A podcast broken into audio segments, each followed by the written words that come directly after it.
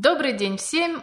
Опытные 83 раз собрались на своей кухне. Привет, Макс, привет, Вова, привет, слушатели. Всем здрасте. Всем привет. И нам опять есть о чем поговорить. И первая сегодня тема в основных темах – это использование нетривиальных источников энергии. У меня вот, например, дома стоит Wi-Fi, и я думаю, что же с ним можно сделать полезное. А оказывается, можно из него добывать энергию. Э, и в институте Дюк недавно вышла статья о том, как же можно из сигналов Wi-Fi э, добывать энергию. Значит, э, как это вообще теоретически можно сделать? Допустим, все знают, как работают солнечные батареи. Там энергия фотонов преобразовывается в электрическую энергию с помощью специальных Э, материалов. Так тут э, э, похожая ситуация. Значит, что, что такое свет солнечный? Это ну, фотоны с определенной длиной волны. А что такое Wi-Fi? Это, насколько я знаю, диапазон микроволн, то есть это те же фотоны, только с другой длиной волны. Надо просто найти подходящий материал, который бы энергию фотонов Wi-Fi преобразовывал бы в электрическую энергию. И такой материал был найден. Это особый класс материалов, который называется метаматериалы. Я вам попозже расскажу более подробно, как их сделали. Ну, сначала дам вам, коллеги, слово. Как вам собирание энергии из сигналов Wi-Fi? На мой взгляд, это странная затея, потому что я прочел здесь их оригинальную статью, там работу, и эти штуки напоминают собой антенны или же резонаторы, и метаматериалы дают им такие специфические свойства. Но дело в том, что ваша, ваша Wi-Fi точка, у нее мощность где-то в лучшем случае 200 милливатт. Э, и э, чтобы зарядить вот вам телефон, хоть тут и написано, что они получили 7 вольт, но э, ток там слишком маленький, то есть мощность этой преобразовалки слишком маленькая для заряда телефона.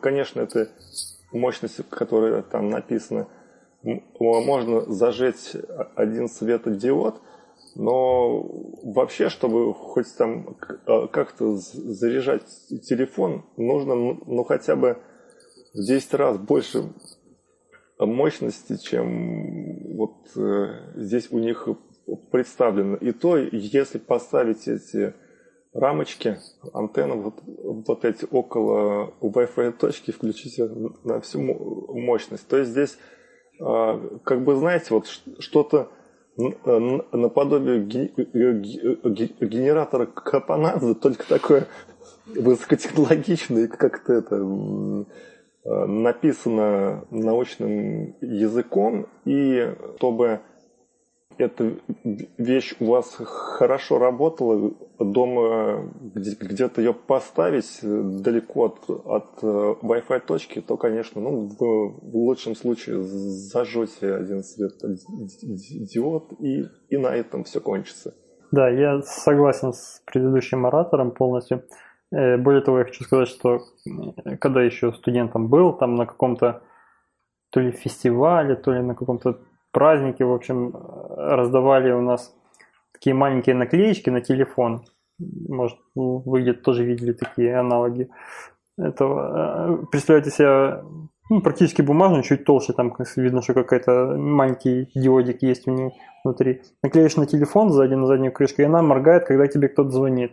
Это просто казалось тогда, ой, как интересно, что ну, э, она никак не подключена к телефону, но в итоге она знает, когда у тебя начинается там либо сообщение приходит, либо э, когда звонок приходит.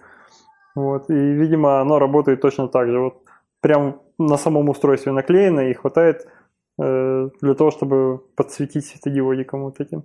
Это раз. А два, я бы хотел поправить Ян, что в когда говорят про Wi-Fi, обычно не называют фотонами, хотя и э, Wi-Fi, и радиоволны, все вот эти, и свет имеют одну природу, но Почему частицы света называют фотонами? Потому что они проявляют э, себя не только как волны, но и как частицы, и их поэтому выделили в отдельный класс.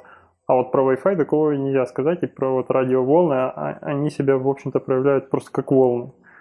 Это совсем другие частоты, но их просто не, не называют фотонами.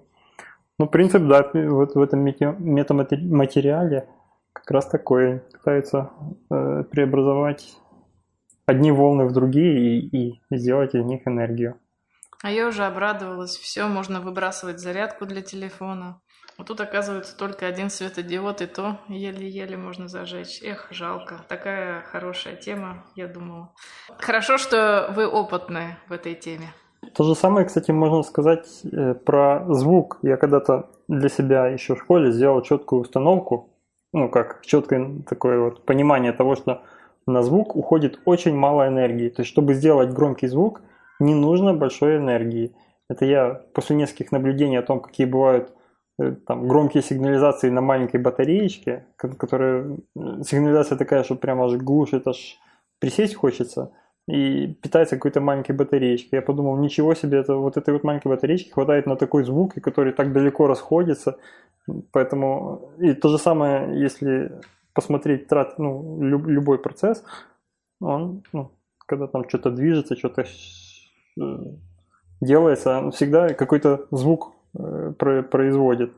И я помню, что еще когда с учительницей физики говорили, мы пытались, ну, какой-то процесс разбирали и пытались понять, на что уходят затраты, там, на нагрев элементов, на еще один что-то. Я сказал звук еще, на звук уходит. Она говорит, ой, на звук очень мало уходит, поэтому даже можно пренебречь этим.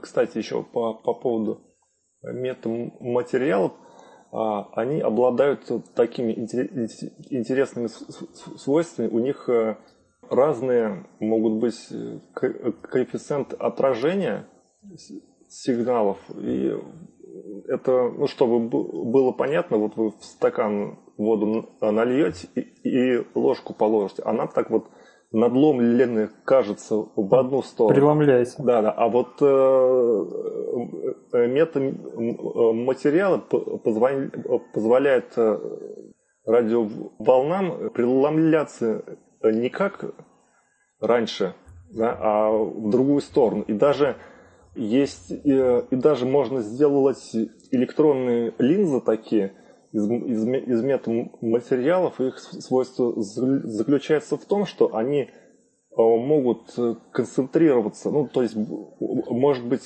фокус внутри материала и э, на выходе из этого материала уже вот в воздушной среде могут быть такие вот как бы узлы пучности такие. То есть э, получается аналог линзы э, электронные только. И все это благодаря вот этим метаматериалам, о которых, э, наверное, Н побольше нам расскажет о том, что, что за это такой метаматериал с химической точки зрения. Н. Э, ну, я хотела еще да, добавить про их оптические свойства. На, самом деле это у них не то, что разный может быть э, коэффициент преломления, но может быть отрицательным. То есть, по сути дела, это получается что-то в виде плаща-невидимки, когда э, свет как бы огибает материал. Мы, кстати, об этом уже, по-моему, в одном из подкастов говорили, когда обсуждали, какие есть возможности для создания плаща-невидимки. Но пока это все в очень маленьких масштабах происходит, и Плащ-невидимка появится, увы, не скоро. Но а из... Да-да-да, извини, я перебью. Мне прямо сейчас мысль возникла. Вот мы когда учили про коэффициенты преломления в школе, мы, я помню, как э, высчитывается коэффициент преломления, ну, либо действительно опыт поставить и увидеть, на сколько градусов там изменится направление вот, там, той же ложки, допустим, или что-то такое вот, либо его можно вычитать как отношение скорости света в этой среде по отношению к скорости света в вакууме. И если вот так вот подумать, каким образом может быть отрицательный коэффициент преломления, если скорость света в вакууме, ну, допустим, всем известна, то получается, чтобы получился результат отрицательный, надо, чтобы скорость света в среде была обратной. Это что, как, как это представить себе интересно наглядно? Ты туда светишь, а он тебе обратно светит в другую сторону? Как-то очень хитро. Ну, в общем, надо, надо раскопать эту тему. Да, надо раскопать. То я читаю то, что то, что написано, официаль, официальные uh-huh. преломления, но как это действительно работает, я вот не задумывалась. Надо, да, надо подумать, как это, как это такое возможно. Значит, э, в чем там дело? А, значит, если э, этот материал как создается? Создаются на нем периодические структуры, ну, что-то вроде узора, с очень маленькими размерами. Допустим, и узоры это создаются э, из проводящих материалов и непроводящих материалов. Э, и получается, что размер этих узоров соотносится с размером длины волны того излучения, с которым он взаимодействует. И именно с, таки, с таким взаимодействием получаются вот эти интересные, интересные явления. То есть, например, это может э, блокировать электромагнитное излучение, может его поглощать, может его э, увеличивать интенсивность. Э, и могу привести пример. Я видела один раз кусок метаматериала вживую, и это точнее было метаматериал был нанесен на подложку, и что это из себя представляло? Это было похоже по, если вы видели, когда разливается бензин в лужу, на нем получается такая пленка, на ней получается такая радужная. пленка цветная, да, радужная. И вот это было именно похоже на радужную бензиновую пленку. Это был оптический метаматериал. Ну, просто, я... его, просто очень тонкий слой, видимо, был нанесен. Да, да, это, это все тон, тонкопленочные технологии. Э, я, конечно, не являюсь специалистом, как это все делается, и все это единственное пока еще не в промышленных масштабах делается, все это работает на очень маленьких э, в очень маленьких размерах, потому что, ну, э, наверное, производство таких материалов это довольно сложно. Вот, но интересно, интересно, что это, это, это началось это все совсем недавно, вот эта разработка метаматериалов. Но и... Кстати, да. про, про радужную пленку на, на бензина на, в луже. Э, вы понимаете, как она происходит? Это, помню, тоже был интересный, э, интересный урок в школе, когда объясняли нам, почему вот так переливается. Там, на самом деле, свет, который э, солнечный вот на улице, он состоит из всего спектра, а в сумме мы получаем просто яркий белый свет. Э, когда он падает на вот такую вот пленочку, часть этого, э, часть света отбивается сразу наверх, угол падения, угол отражения, все такое, а часть проникает внутрь и отбивается от нижней части пленочки. А, но пленочка настолько тоненькая, что длина волны длиннее, чем э, длина волн вот этих разных спектров длиннее, чем толщина пленочки.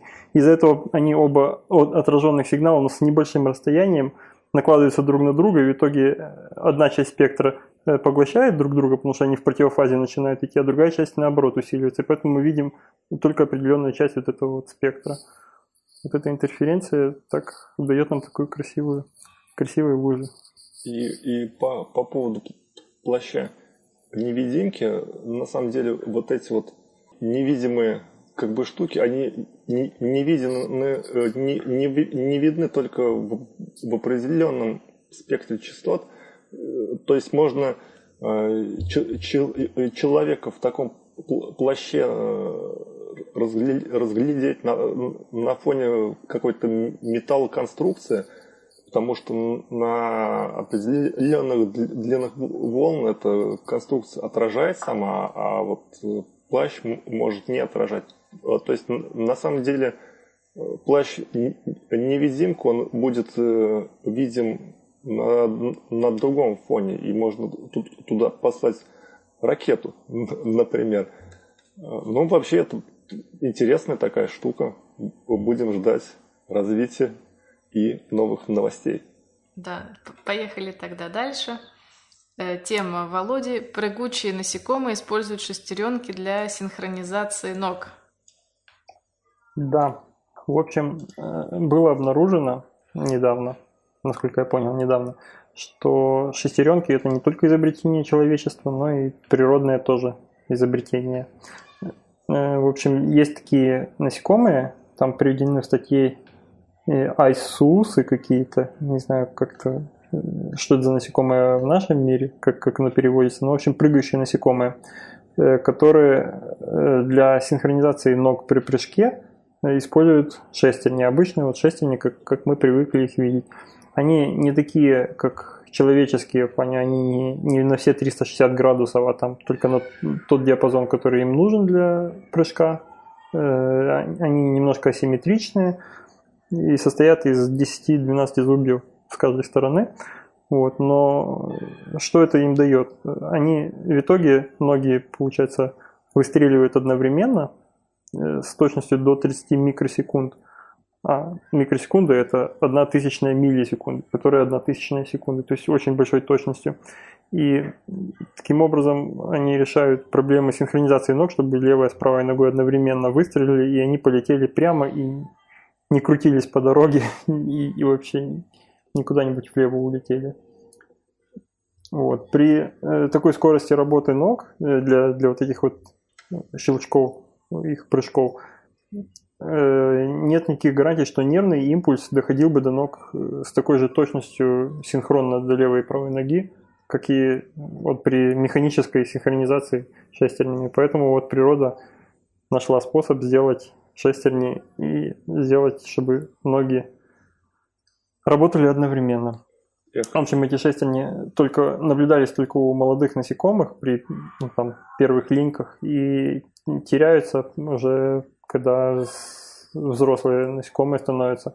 Это там написано в статье, что предположение, что возможно потому, что при поломке зубьев э, вот, у шестеренок, э, пока насекомые еще молоды, есть шанс, что все починится при следующей линьке. Ну, на самом деле, много чего восстанавливается на следующих линьках. А когда уже все свое отлинял, то больше ничего чиниться не будет, и, видимо, поэтому там уже не работает эта система, и поэтому на последней линке не, э, нету вот этой системы синхронизации. Да, и тогда насекомые сжирают.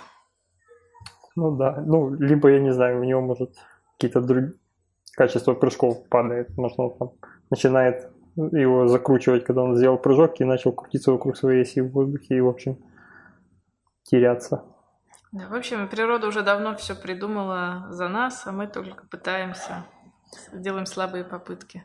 Я бы на самом деле был бы еще больше удивлен, если бы изобрели колесо в природе. То есть, э, чтобы э, можно было что-нибудь, любая деталь, там больше 360 э, градусов могла сделать поворот. Ну, а ведь ну, в смысле... есть же перекати поле. Были. А жук-наво... жук-навозник, он там жук тоже шарик катает.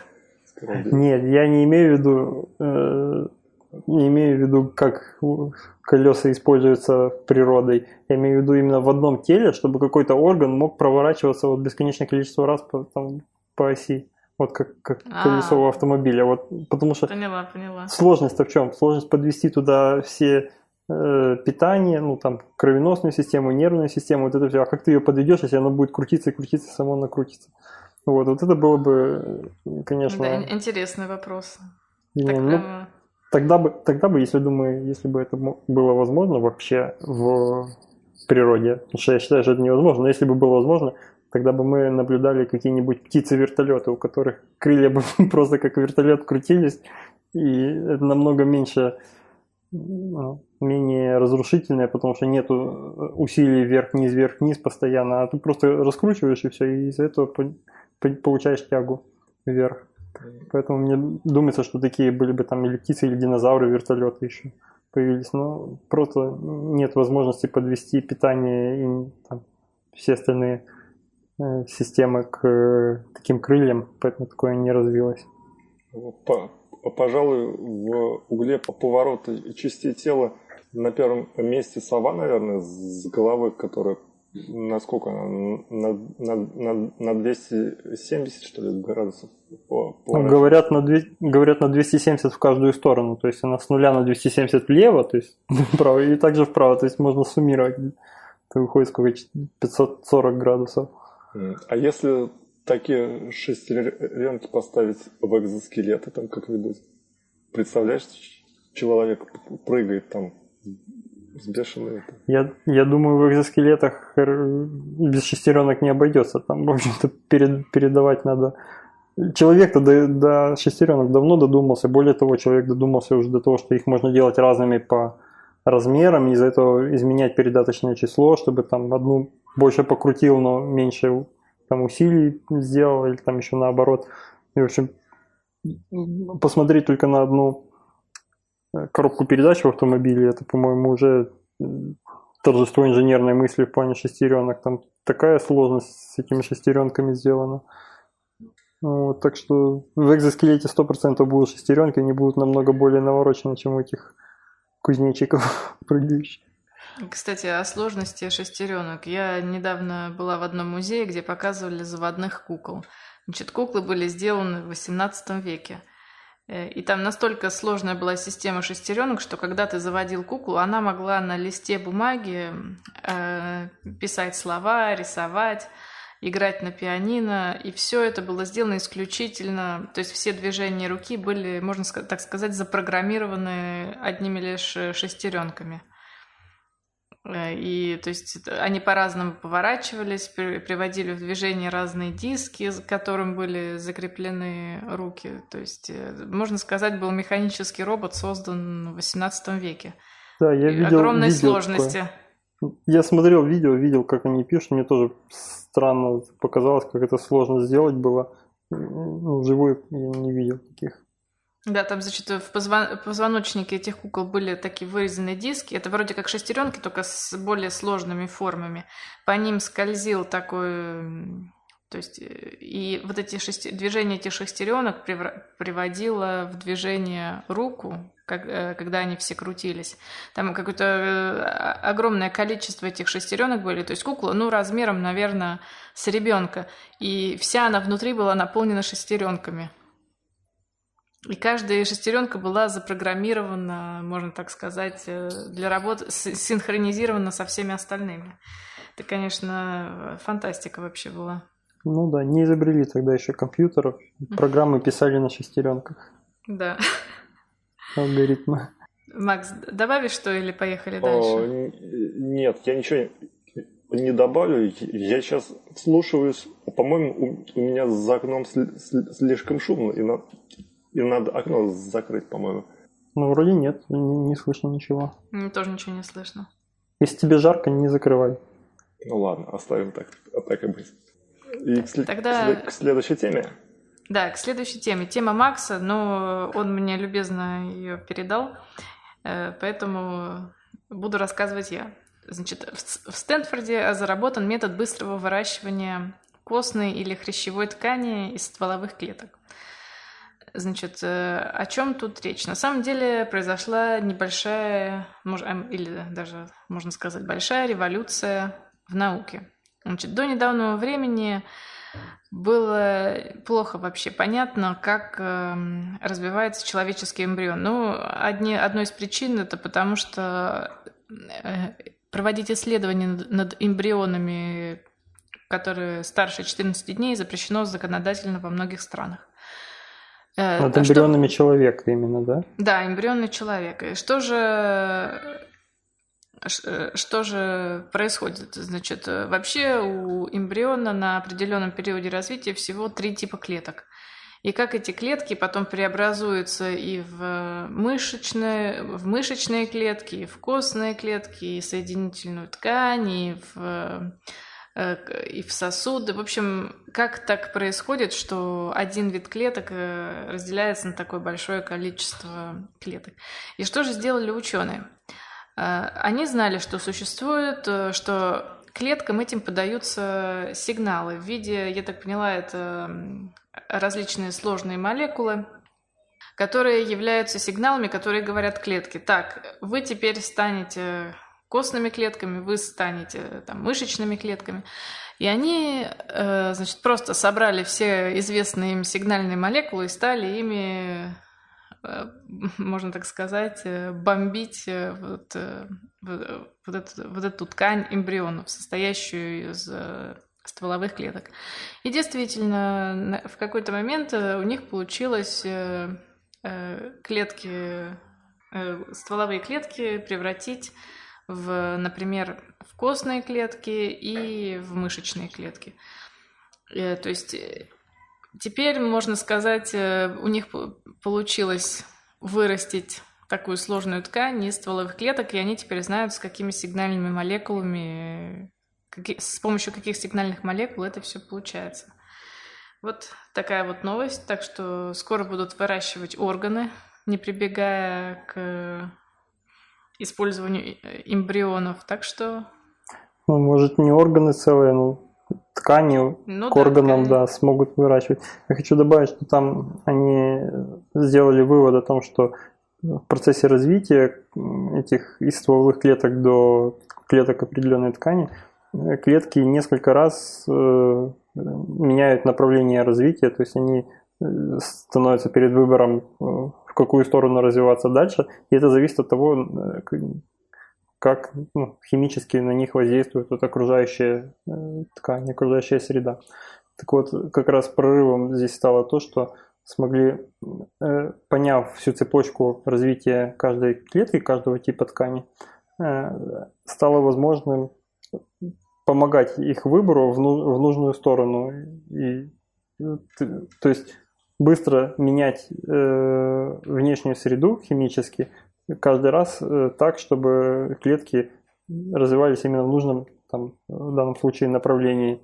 Потому что в естественном развитии там все это очень долго происходит, и там медленно меняется, хим... ну, там, во-первых, много клеток, они там медленные процессы э, химические э, изменения тоже проходят очень медленно, и после того, как там, допустим, уже э, начались, ну, в общем, после того, как клетке нужно выбирать путь развития дальше, еще очень долго проходит время, пока там поменяется среда вокруг э, химически, чтобы она смогла развиваться, клетка смогла сделать выбор туда или, или, или обратно развиваться. Вот. А сейчас э, за в течение там, 5-9 дней можно клетку любого типа вырастить из стволовой, просто потому что точечно в нужные моменты э, нужными химическими элементами воздействовать на них – и поэтому, поэтому профит. Люди теперь будут действительно быстро выращивать, выращивать разные ткани. Я не в курсе, правда, применяется ли это где-то или это просто исследование. Ну, пока, по-моему, это только исследование, потому что они изучали именно вот эти сигнальные молекулы, как они эти клетки, угу. куда направляют. Ну, видимо, они составили вот карту развития такую более э, общую для всех клеток по которой можно будет в дальнейшем да, использовать э, и выращивать нужные нам печени. То, то, то есть мы думаем, я думаю, что если это все разобье, э, разовьется, то мы будем, мы проживем и сто лет, и 200, и будем также писать подкасты.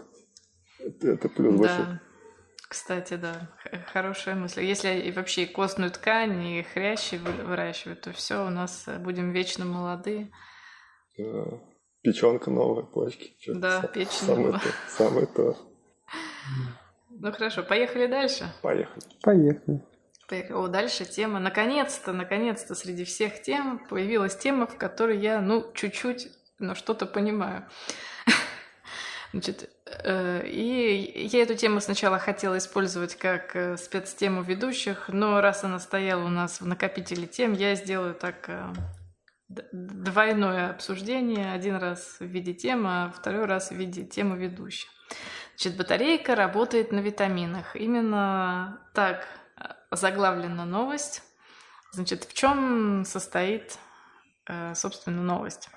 Ученые э, сделали материал активный, который используется в литионных аккумуляторах, состоящий из витамина, по-моему, там какой-то витамин В, В2, э, и якобы этот витамин замечательно может использоваться как материал, э, взаимодействующий с литием в аккумуляторах. Получается такая, я увидела слово экологическая батарейка с витамином.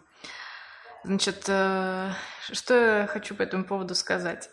Значит, в последнее время я, я думаю, вы тоже, коллеги, видите, постоянно выходят новости. Вот мы увеличили емкость батарейки в три раза, вышли новые экологические батарейки.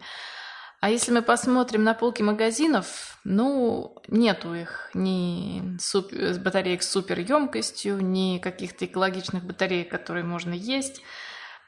Где же все эти замечательные открытия, как бы, почему мы их не видим на полках магазинов? Вот я сейчас вам расскажу, как правильно читать такие научные, такие публикации, точнее, журналистские публикации. Значит, э, сейчас есть э, два вида, я бы сказала, таких э, публикаций, которые часто появляются. Один из этих видов говорит об экологичных батарейках. Значит, ну, вообще, что из себя представляет литионный аккумулятор? Значит, в нем есть катод с активным материалом, который накапли... в котором содержится литий, и анод тоже активный материал, полный лития. Емкость зависит от того, сколько лития можно запихать в этот материал. Чем больше лития, тем больше емкость. И все это погружено в электролит, через который вот эти ионы лития обмениваются между анодом и катодом.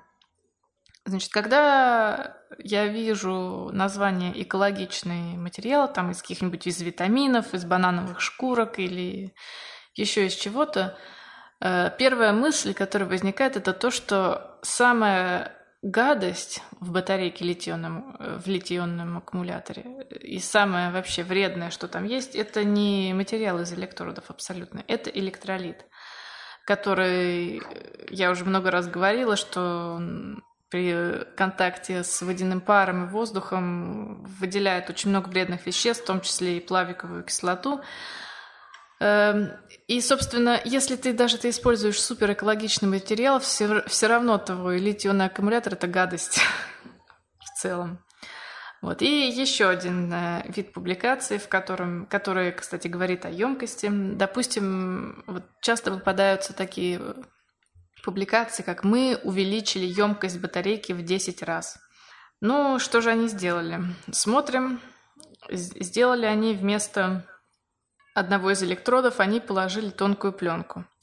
Если вы видите в одной, в одной публикации слова «большая емкость» и «тонкая пленка», можете дальше не читать.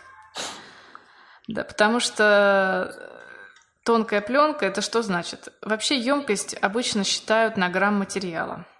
Естественно, в тонкой пленке, на грамм тонкой пленки емкость будет большая. Но дело в том, что тонкой пленки настолько мало материала, что если вы, допустим, сделаете электрод из этой тонкой пленки и посчитаете емкость на квадратный сантиметр электрода, у вас там будут какие-то нули, нули, нули, нули. В общем, э, это, что я хотела сказать, это, так сказать, о наболевшем. То, что мне, значит, сложно-сложно читать вот такие вот публикации. В общем, надо к, к всему, ко всему, особенно к батарейкам относиться очень критически. Вот. И, собственно, по поводу статьи о витаминах, ну, это из серии, да, у нас супер экологичная батарейка, но электролит э, та же самая гадость. То есть... Понятно, то есть прорыва никакого? Никакого. Эн, а, а если вдруг в аптечке у меня кончатся витамины, я могу расковырять батарейку и оттуда выпарить как-нибудь витамин. И его ну, сначала... будет? Ну, вдруг ты знаешь, если ты, расковыряешь, если ты расковыряешь батарейку, тебе будет не до витаминов, потому что начнет выделяться, выделяться, начнут выделяться пары плавиковой кислоты. Как Витаминки это, тебе уже не помогут. Это та самая, которая разъедает бетон. А, то есть, да. Да-да-да, слушайте. Да, и дело в том, что электроды, они полностью пропитаны этим электролитом, и ты никак потом э, этот э, твой витамин не выделишь, потому что, чтобы удалить электролит, во-первых, можно его, конечно, поджечь, но там уже и витамины все сгорят. В общем, э, увы, Макс, батарейки, да, батарейку эту съесть будет невозможно. То есть поручить открывание батарейки соседу алкашу, конечно, это мне не, не приведет к тому, что э, мы оттуда как-то добудем потом витамин. Печально, никак, конечно. абсолютно. Печально, никак, конечно. абсолютно. Нет, ну действительно, витамины, они являются электрохимически активными, то есть э, они, у них э, есть такие центры, которые могут участвовать в окислительно-восстановительных реакциях. Но в, для, для использования в батарейках, я бы сказала, это еще, это еще рановато.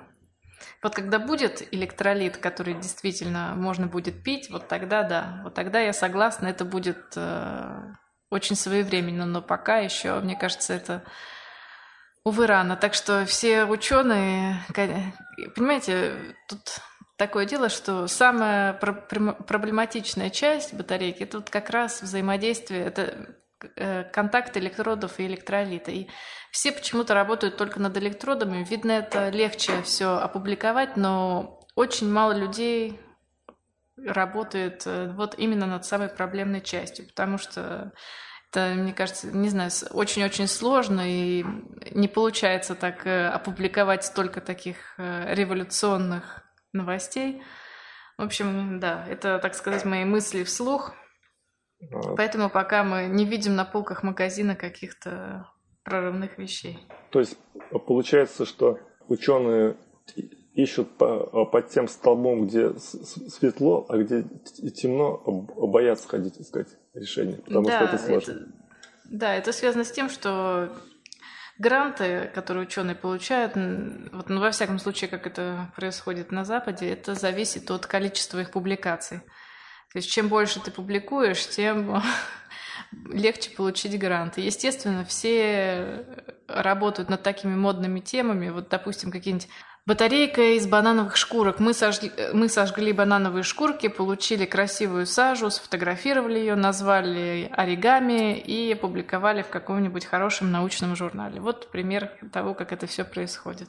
Ты, ты просто сняла с меня розовые очки, когда все устроено. Да, увы, все это очень и очень грустно. Ну да, мо- можно одной ст- статьей пе- перекрыть 100 статей, и как бы такое Ну да, но бывает. очень, очень, очень мало людей этим занимаются, вот, к сожалению. Ну, мы, мы надеемся с, с Володей на, на тебя. Ты уж там как-нибудь... А мы все ждем и ждем новостей, действительно все- все. стоящих Да, про увы, да. Ну да, будем, будем надеяться, что когда-нибудь какой-нибудь прорыв совершится. Давайте, поехали дальше к темам одной строкой. Да, Моя любимая, да, любимая тема про дизайнеров. О, Вот Да. о боже. Ну, в общем, да, очередной пример того, как новые, в кавычках, открытия делают дизайнеры. Они что-то там нарисовали, что-то придумали, и вот тебе новое, э, новостной повод. Э, В общем, дизайнеры надизайнили кресло-качалку зарядку. Э, Бельгийский дизайнер Натали Тигелс создала э, кресло-качалку Move. Я специально читаю Move, чтобы не подумали, что пишется как Move. Это как мув, только без буквы И в конце. В общем, с помощью этой кресло-качалки можно будет заряжать мобильные телефоны. Это еще один пример, когда э, новые вещи создают дизайнеры. Суть этой кресло-качалки в том, что под ней где-то там внутри расположено 300 пьезоэлементов, и ты когда качаешься, ты на них надавливаешь, э, пьезоэлементы при сдавливании делают какое-то там напряжение, выдают, и, в общем, все это собирается, и сбоку есть выход USB, э, в который можно воткнуть э, зарядку для телефона. Да, Я Макс, эм, простите, привет. Макс, Да. скажи, пожалуйста, меня стошнит перед тем, как я заряжу телефон, потому что мне придется, сколько мне придется качаться, чтобы его зарядить? Я думаю, что ты можешь и не, не дождаться этого. Потому что там используются пьезоэлементы. Есть, значит, те, которые... Ну, есть эффекты такие. Если ты деформируешь м- м- материал, то на нем появляется разность потенциалов. А есть материалы, которые, на которые ты подаешь электричество, и он э, начинает э, виб- э, вибрировать. Вот, кстати, те, которые вибрируют, их э, устанавливали, приводит, например, в датчиках уровня. Там такая керамическая штука, излучатель. И вот он как раз и посылает ультразвук, которым можно померить расстояние. И здесь написано, что в кресле качалки, по-моему, 300, что ли, да, вот этих э, кристаллов. Ну, это, э, ребят, очень мало. Надо прибавить, наверное, пару нулей к тому числу, и, э, может быть, мы что-то получим. Потому что можно, конечно, получить напряжение, но э, дело не в том, что там напряжение большое, а в том, чтобы этот вот источник пьезоэлектрический, он мог выдать ток еще, относительно большой ток, чтобы зарядить этот самый э, аккумулятор. И вот э, то, что в статье написано, 300 это очень мало – может, может быть, телефон начинает э, понимать, что, что его заряжает, но он будет заряжа, заряжаться очень долго, и мы не, не увидим быстро, что у нас палочки в телефоне или батарейка нарисована стала побольше. Так что это дизайнеры, ну, ну что с них взять? Смотрят в будущее, вперед. А я еще вижу еще одну проблему во всем. Это кресло-качалка будет хуже качаться. Это же, представьте, сколько энергии надо на вот это вот все вот сдавливание вот этих пьезокристаллов, и получается, раньше ты получал эту энергию обратно, потому что кресло-качалка туда-сюда, гравитация действует, и постоянно тебя в равновесие пытается привести, и ты за счет того, что э, какой-то мах у тебя остается, ты проходишь точку равновесия и обратно уходишь. А тут, получается, ты так отклонился назад, там оно все выделил чуть-чуть энергии, и обратно уже маха такого нету, потому что ну, потерял сильно. Есть это придется еще с усилием качаться, как на качели какой-то раскачиваться, чтобы что-то выделялось. Вот, вот есть же такие ручные фонарики, там такая ручка, ты ее подергал, он у тебя... Да, да.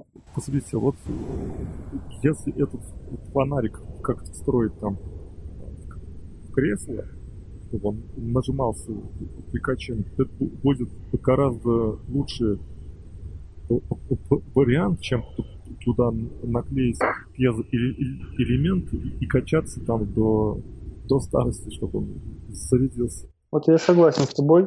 Я помню, я помню, как э, там у моего друга есть фонарик такой, который сзади еще имеет выход USB. То есть в нужный момент можно также качая как фонарик, только заряжать USB телефон по USB. Я помню, как мы в походе страдали тем, что там только у него фонарик э, сбоку ручка крутилась, там не просто так вот сжимаешь запястье, а ручка выставляется там и крутишь как, как маленькую мясорубку.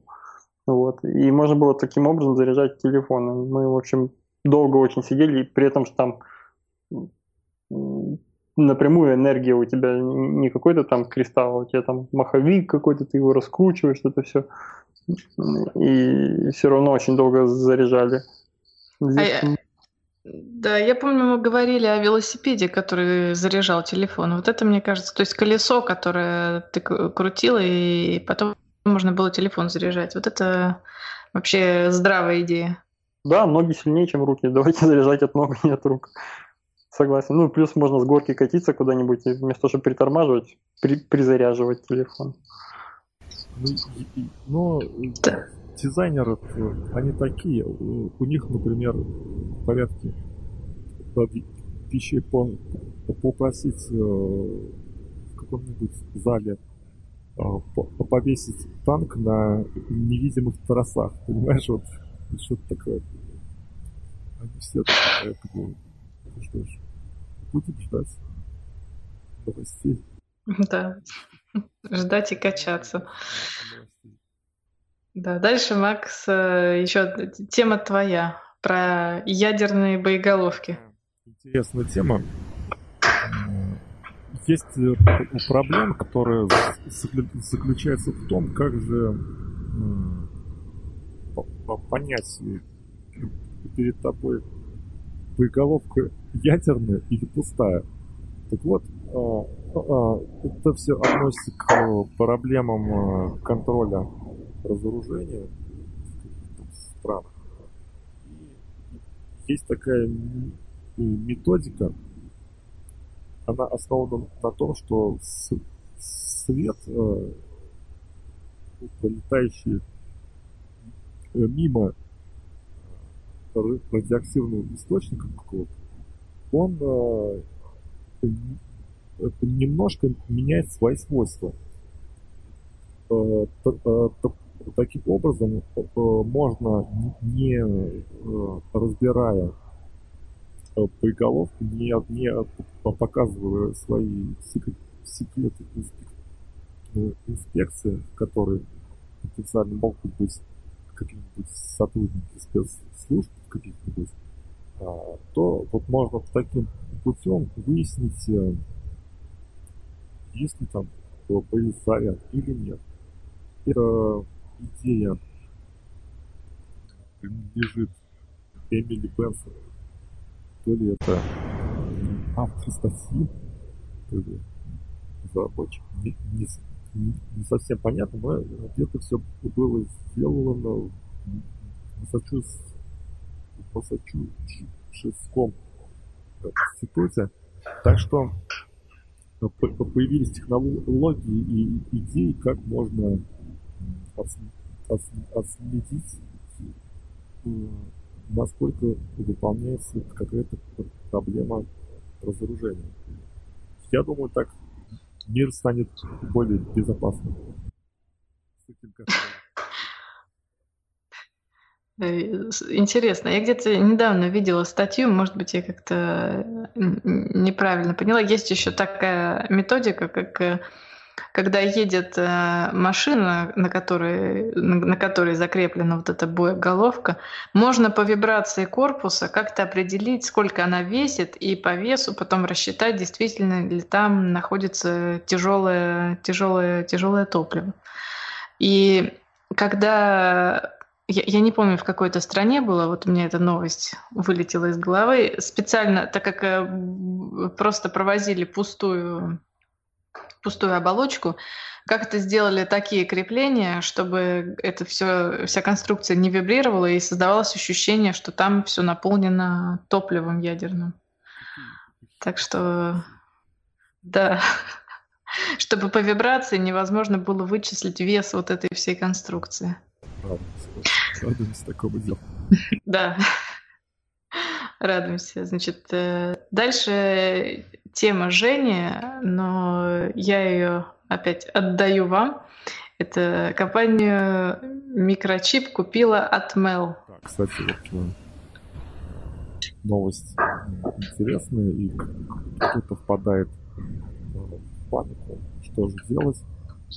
То есть есть э, два таких больших кита производстве контроллеров, процессоров, как там можно называть, это микрочипы от Mel.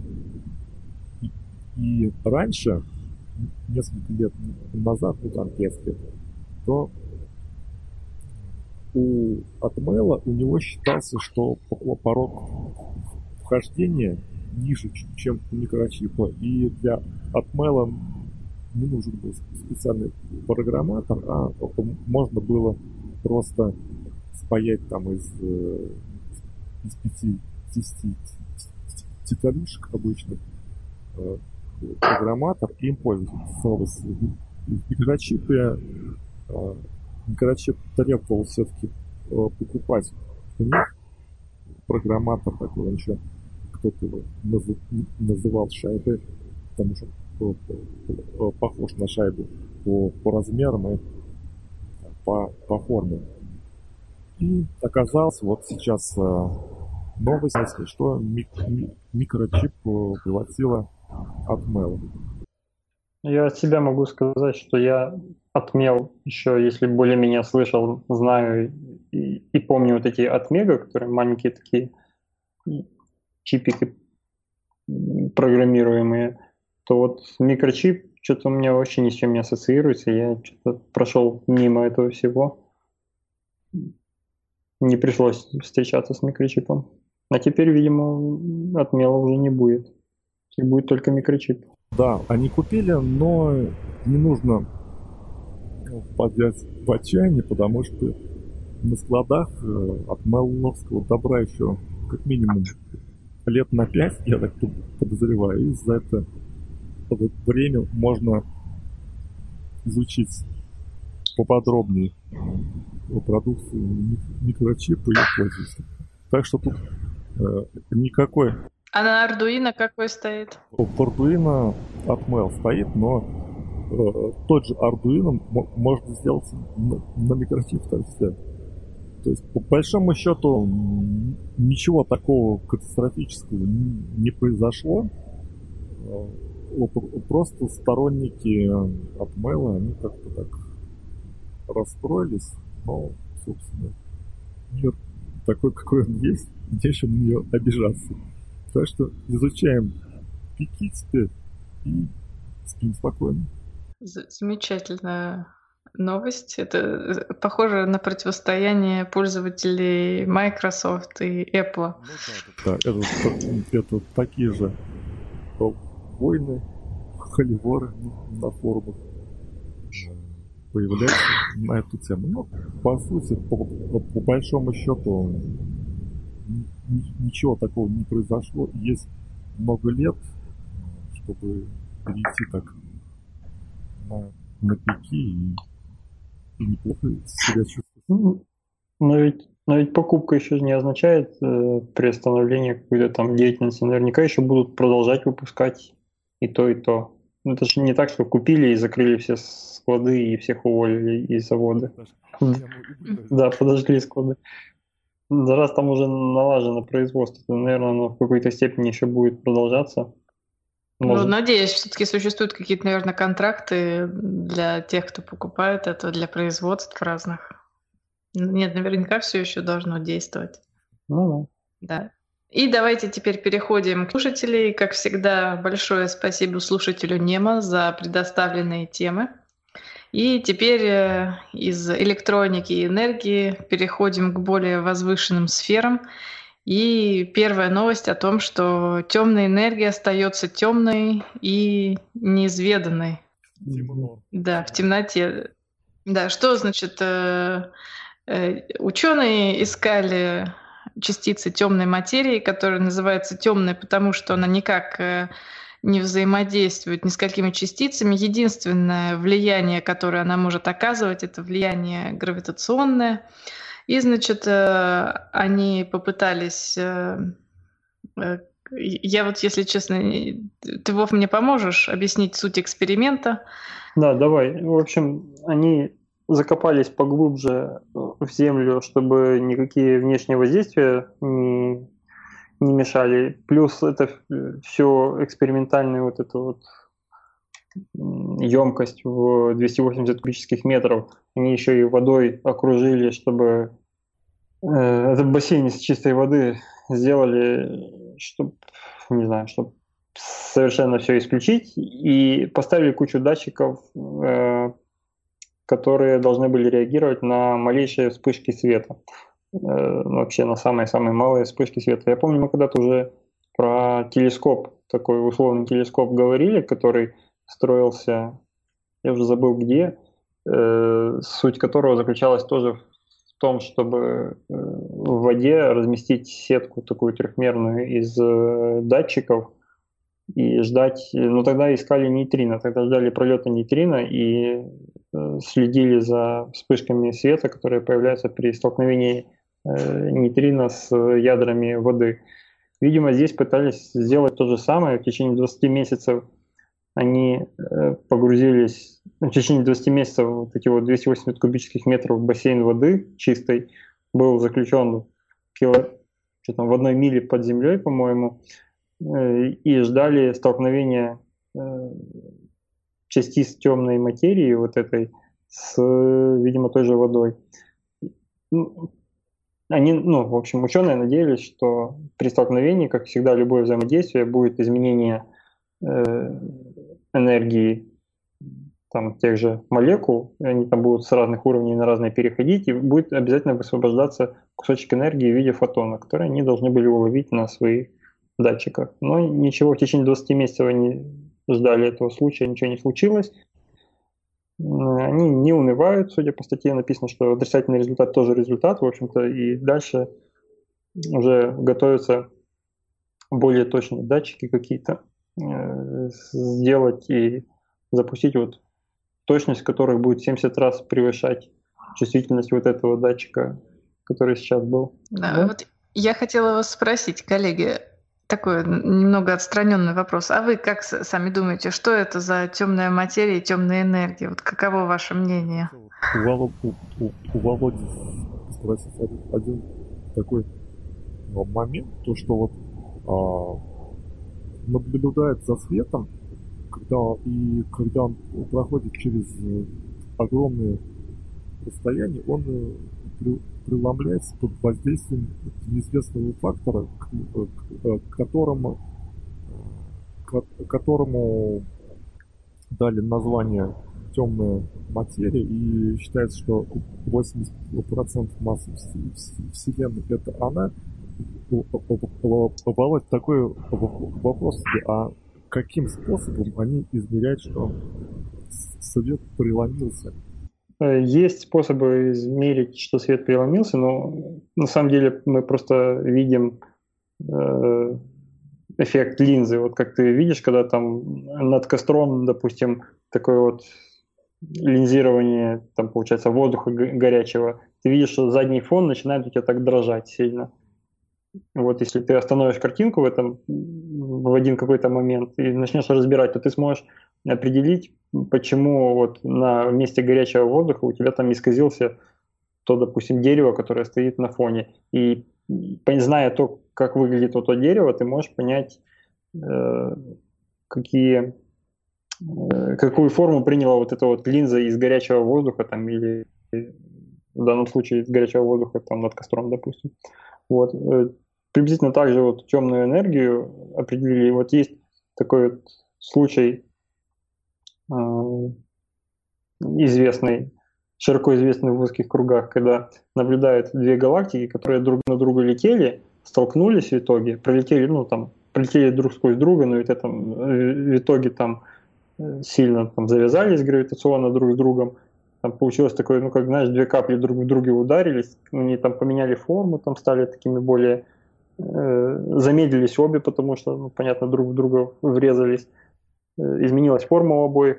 Вот, но если посмотреть, это если посмотреть световой диапазон там, или какой-нибудь там инфракрасный диапазон, но если посмотреть, как э, их гравитация, вот получается, если галактика, она имеет какую-то массу, ну какую-то огромную вообще массу, и мы знаем, как э, это, вот это гравитационное линзирование работает на фоне остальных более далеких звезд и галактик. Мы видим Э, что эта масса сосредоточена в центре галактики. Так вот, в этом случае, после того, как две галактики столкнулись, оказывается, их центры масс не там, где действительно находится вот видимый центр масс галактики, а они уже намного дальше, ну, то есть как будто бы э, часть Э, вот этой гравитации галактики, она не столкнулась друг с другом и остановилась и как-то взаимодействовала, а пролетела друг сквозь друга. То есть галактики еще только пролетели друг сквозь друга, а гравитация, их центры гравитации уже разлетелись довольно далеко. И мы видим, что как будто бы вот материя немножко повзаимодействовала друг с другом, а э, центры массы их почему-то, ну, в смысле масса этой, этой всей галактики почему-то разлетелась дальше, просто не взаимодействуют друг с другом. Вот, и из-за этого, ну, поэтому люди начали думать, что, э, видимо, еще один какой-то вид поля или вид материи, ну, это не поле, это не, не материя, а энергия темная, э, которая просто не взаимодействует ни с чем. Она, они летели друг навстречу другу, потому что две галактики летели друг навстречу другу, но в итоге сами галактики с материей, со звездами, со всеми этими планетами и всем, что там есть, и черными дырами друг с другом взаимодействуют и начали там искажать свои формы а гравитация их разлетелась.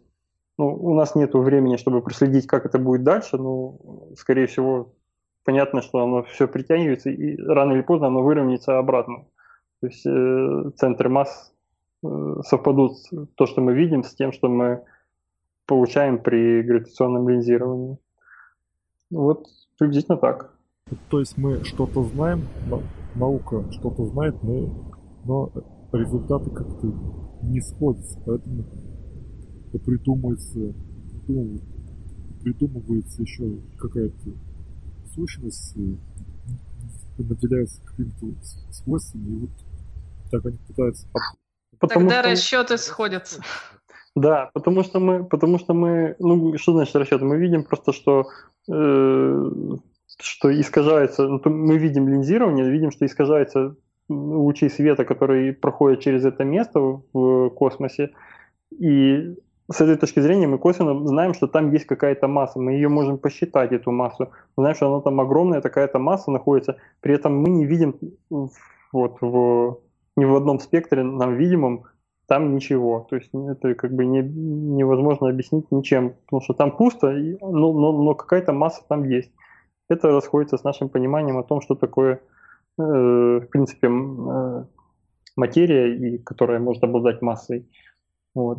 Это, кстати, про темную энергию. Темная материя – это другая штука. Темная материя – это другой гипотетический, не знаю, вид материи.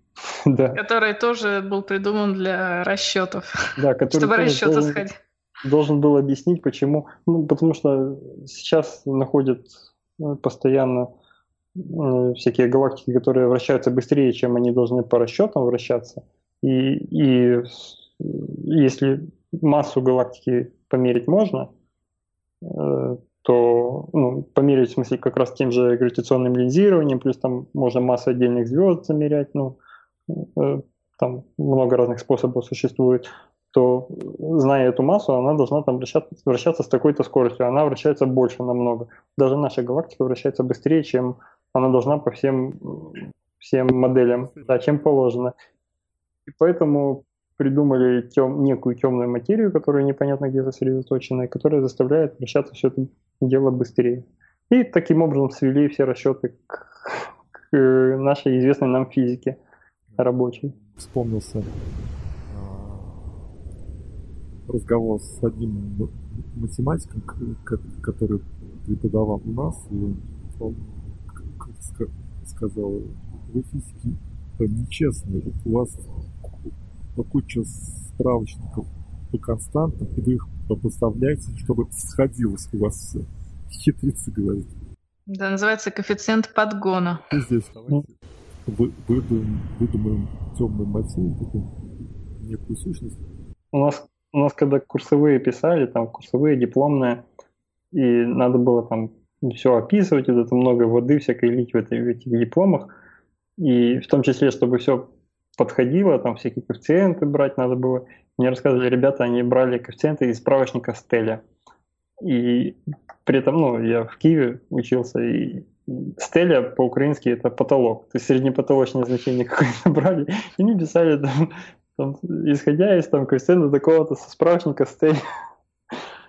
Да. То есть вы, коллеги, думаете, что это просто, когда будут более, будет какая-то более совершенная модель, э, все это потребность в темной энергии отпадет. Это, вы считаете, искусственная, созданная какая-то? Было бы прекрасно. Но я думаю, просто обнаружат новый вид. Вот как недавно все-таки подтвердили гравитационные волны хотя о них подозревали давно. Так вот, может быть, скоро будет новый вид поля обнаружен, который может заключать массу в себе, там, но, но никак не взаимодействовать, там, или еще что-нибудь такое.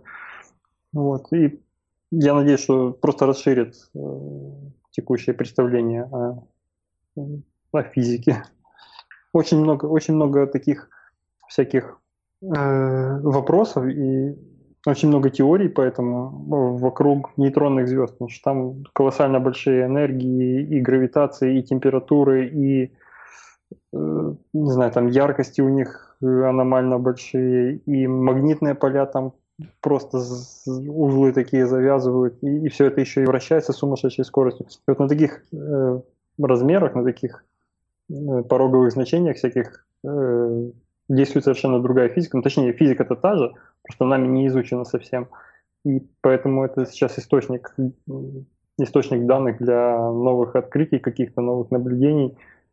И я думаю, что просто будет физическая модель этого вот мира расширена. Поэтому там всегда очень много разных там десятки, двадцатки бывают э, э, разных теорий, там как все устроено. И чуть какое-то новое открытие, сразу там половина теорий уходит в как, как нереальные, да, и, а другая половина, наоборот, поднимает голову и говорит, вот я же говорил, по моей модели все сходится. Всегда так бывает. Поэтому но обще, общепризнанно, я напомню, что пока что даже существование черных дыр не считается вообще не считается м, доказанным, да, хотя уже общепризнанно, и вроде как все уже сошлись на том, что они есть, но доказанными их не считают, потому что пока еще не смогли никак их пронаблюдать более точно, как вот косвенными, множеством косвенных там наблюдений. Да, осталось всего лишь построить ускоритель размером с галактику и разогнать частицы до таких энергий, чтобы все взаимодействия слились в одно, и тогда мы узнаем точно, что же произошло. И... Ну, по- моему проще найти такой уже готовый объект в космосе да. и поискать. Так, ну, хорошо тогда, поехали дальше. Макс, у тебя есть что добавить или дальше?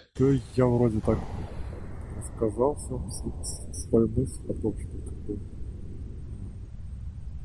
э, возможно, у нас для из, изучения э, далекого э, космоса слишком грубые инструменты, и мы до конца что там происходит. И будем надеяться, что скоро все прояснится, и, и пока будут разрабатываться способы выяснение мы еще получим какие-то а, интересные штуки в ПСУ у себя и в больнице.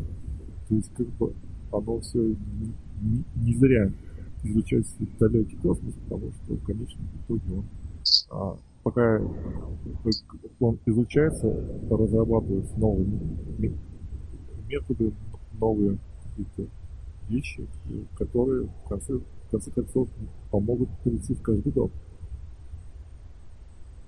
У меня все. Хорошо. Отлично. Давайте тогда поехали дальше. И еще одна тема от слушателя Нема, э, тема про искусственные нейроны.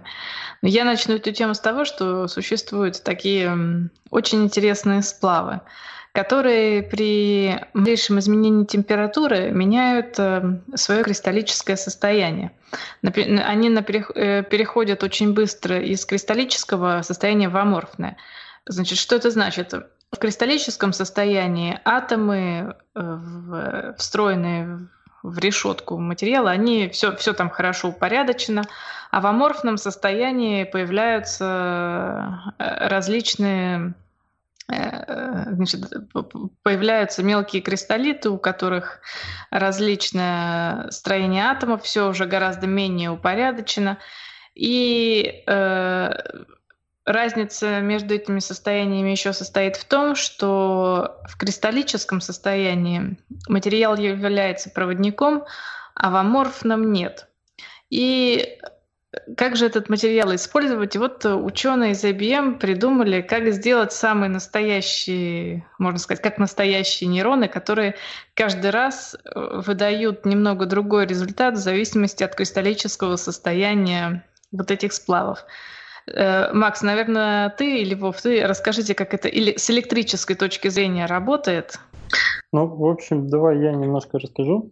Э, попытались воссоздать Э, в который раз уже заметить, искусственные нейроны, соединить их в сеть и, в общем, повторить работу мозга снаружи.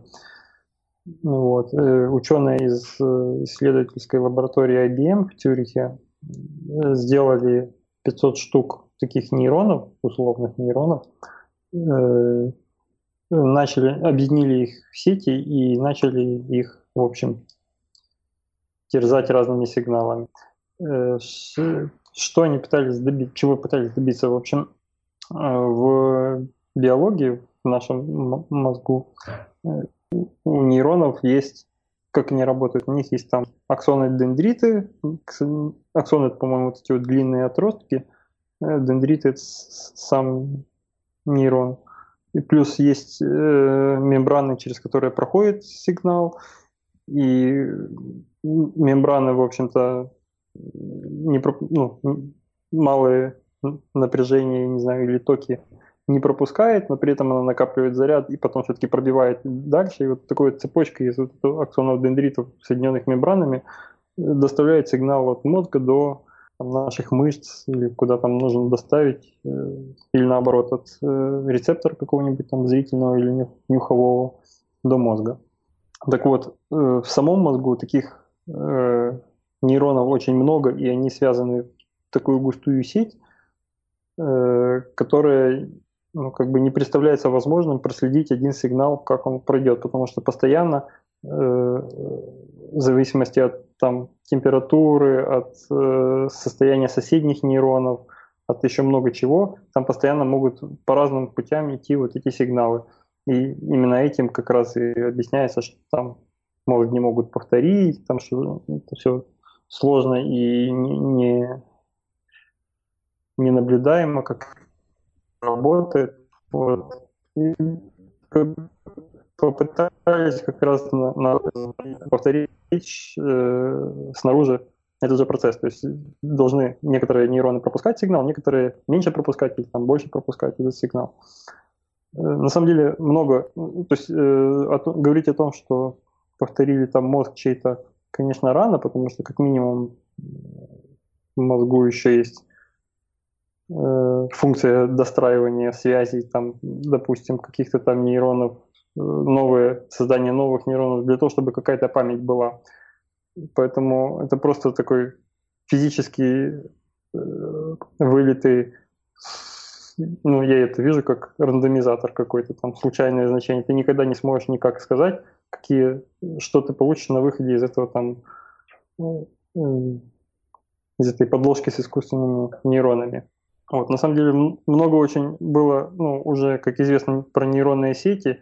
Э, там в плане программирования эти э, нейронные сети намного дальше пошли. Там уже есть несколько видов, каким образом их обучать, допустим, там есть э,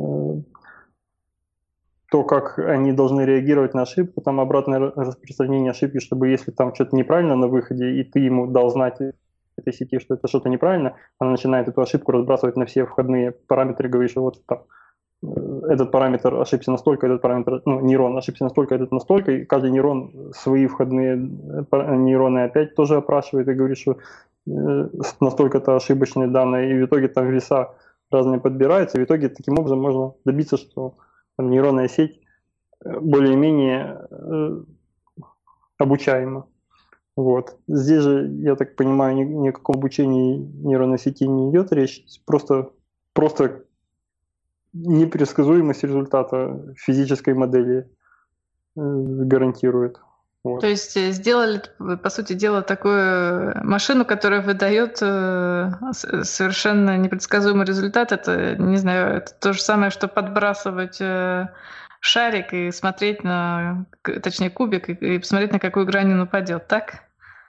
Ну, не точно то же самое, конечно, но, ну, по-моему, да, вот... Э, результат один. Ну, дело в том, что здесь ты можешь намного быстрее, чем подбрасывать кубики. Там, считай, миллиарды кубиков в секунду подбрасывать и, и результат смотреть. Это что, вот. получается, теперь все казино мира скоро будут так... Ну, а, плюс, Плюс здесь э, невозможно, э, в частности, невозможно предсказать каждый следующий результат, потому что идет какое-то устаревание этого металла или этих сплавов, и они каждый раз немножко меняют свои химические характеристики или там физические характеристики. Поэтому тоже э, в нейронном, ну, в мозгу человека тоже то же самое происходит. Там нейроны устают, и там, в общем, питание у них лучше или хуже, и тоже каждый раз они по-разному работают. Вот. Ну, только в человеке их намного больше, чем 500 штук. Э, я как-то разговаривал с математиком, который имеет отношение к искусственному интеллекту. Он сказал, что вот одна проблем полностью мозг, она заключается в том, что он с течением времени растет. И что там вот бывает, когда он э, вот сам момент роста, что, что, что там происходит. Вот, вот это говорит, что пока непонятно, непон, непонятно как, как это можно смоделировать. То есть, когда он развивается от ребенка к взрослому, или когда уже во, во взрослом состоянии какие-то новые связи появляются? Когда он э, растет у, у взрослого, э, у, у, младенца и взрослый человек, они же э, разные, там у них... Э, Совершенно, да. Как это происходит, это еще не, не, непонятно, как это можно вот э, формализовать, чтобы повторить вот такое, чтобы, чтобы был искусственный интеллект, и он вел себя как ребенок и как такой седовласый дядька вот этот весь процесс, как, как, как плавно переходит и что там изменяется, как вот это сделать, смоделировать. Вы знаете, знаете, э, вот мы тему обсуждали про сигнальные молекулы, как разли, раз, развиваются ткани у эмбриона. Мне кажется, эти ученые должны вместе вот с последними сотрудничать и смотреть, если какие-то молекулы подают какие-то, получается, из них электрические сигналы, как-нибудь попробовать смоделировать действие молекул вот на эту искусственную нейронную сеть. Потому что, да, действительно, мозг это развивается очень бурно. Вот, э, смотрю это, на, наблюдая за своим ребенком и за подростками, которым вообще не сладко. У них, говорят, все вот связи, которые были сделаны в детском возрасте, ну, может быть, не все, но большинство связей в мозгу просто рушатся и растут новые, вот именно в переходном возрасте. Поэтому им, они все очень от этого страдают, им плохо и не весело. Начинают пить, курить, курить и по, по воде. Да, а представляете, в компьютере, у компьютера начнется переходный возраст. Это, это страшно. Так, ну что, все мы темы сегодня обсудили. Да, спасибо, Вова, спасибо, Макс, за такие подробные комментарии. И услышимся через две недели. Всем пока. Всем пока.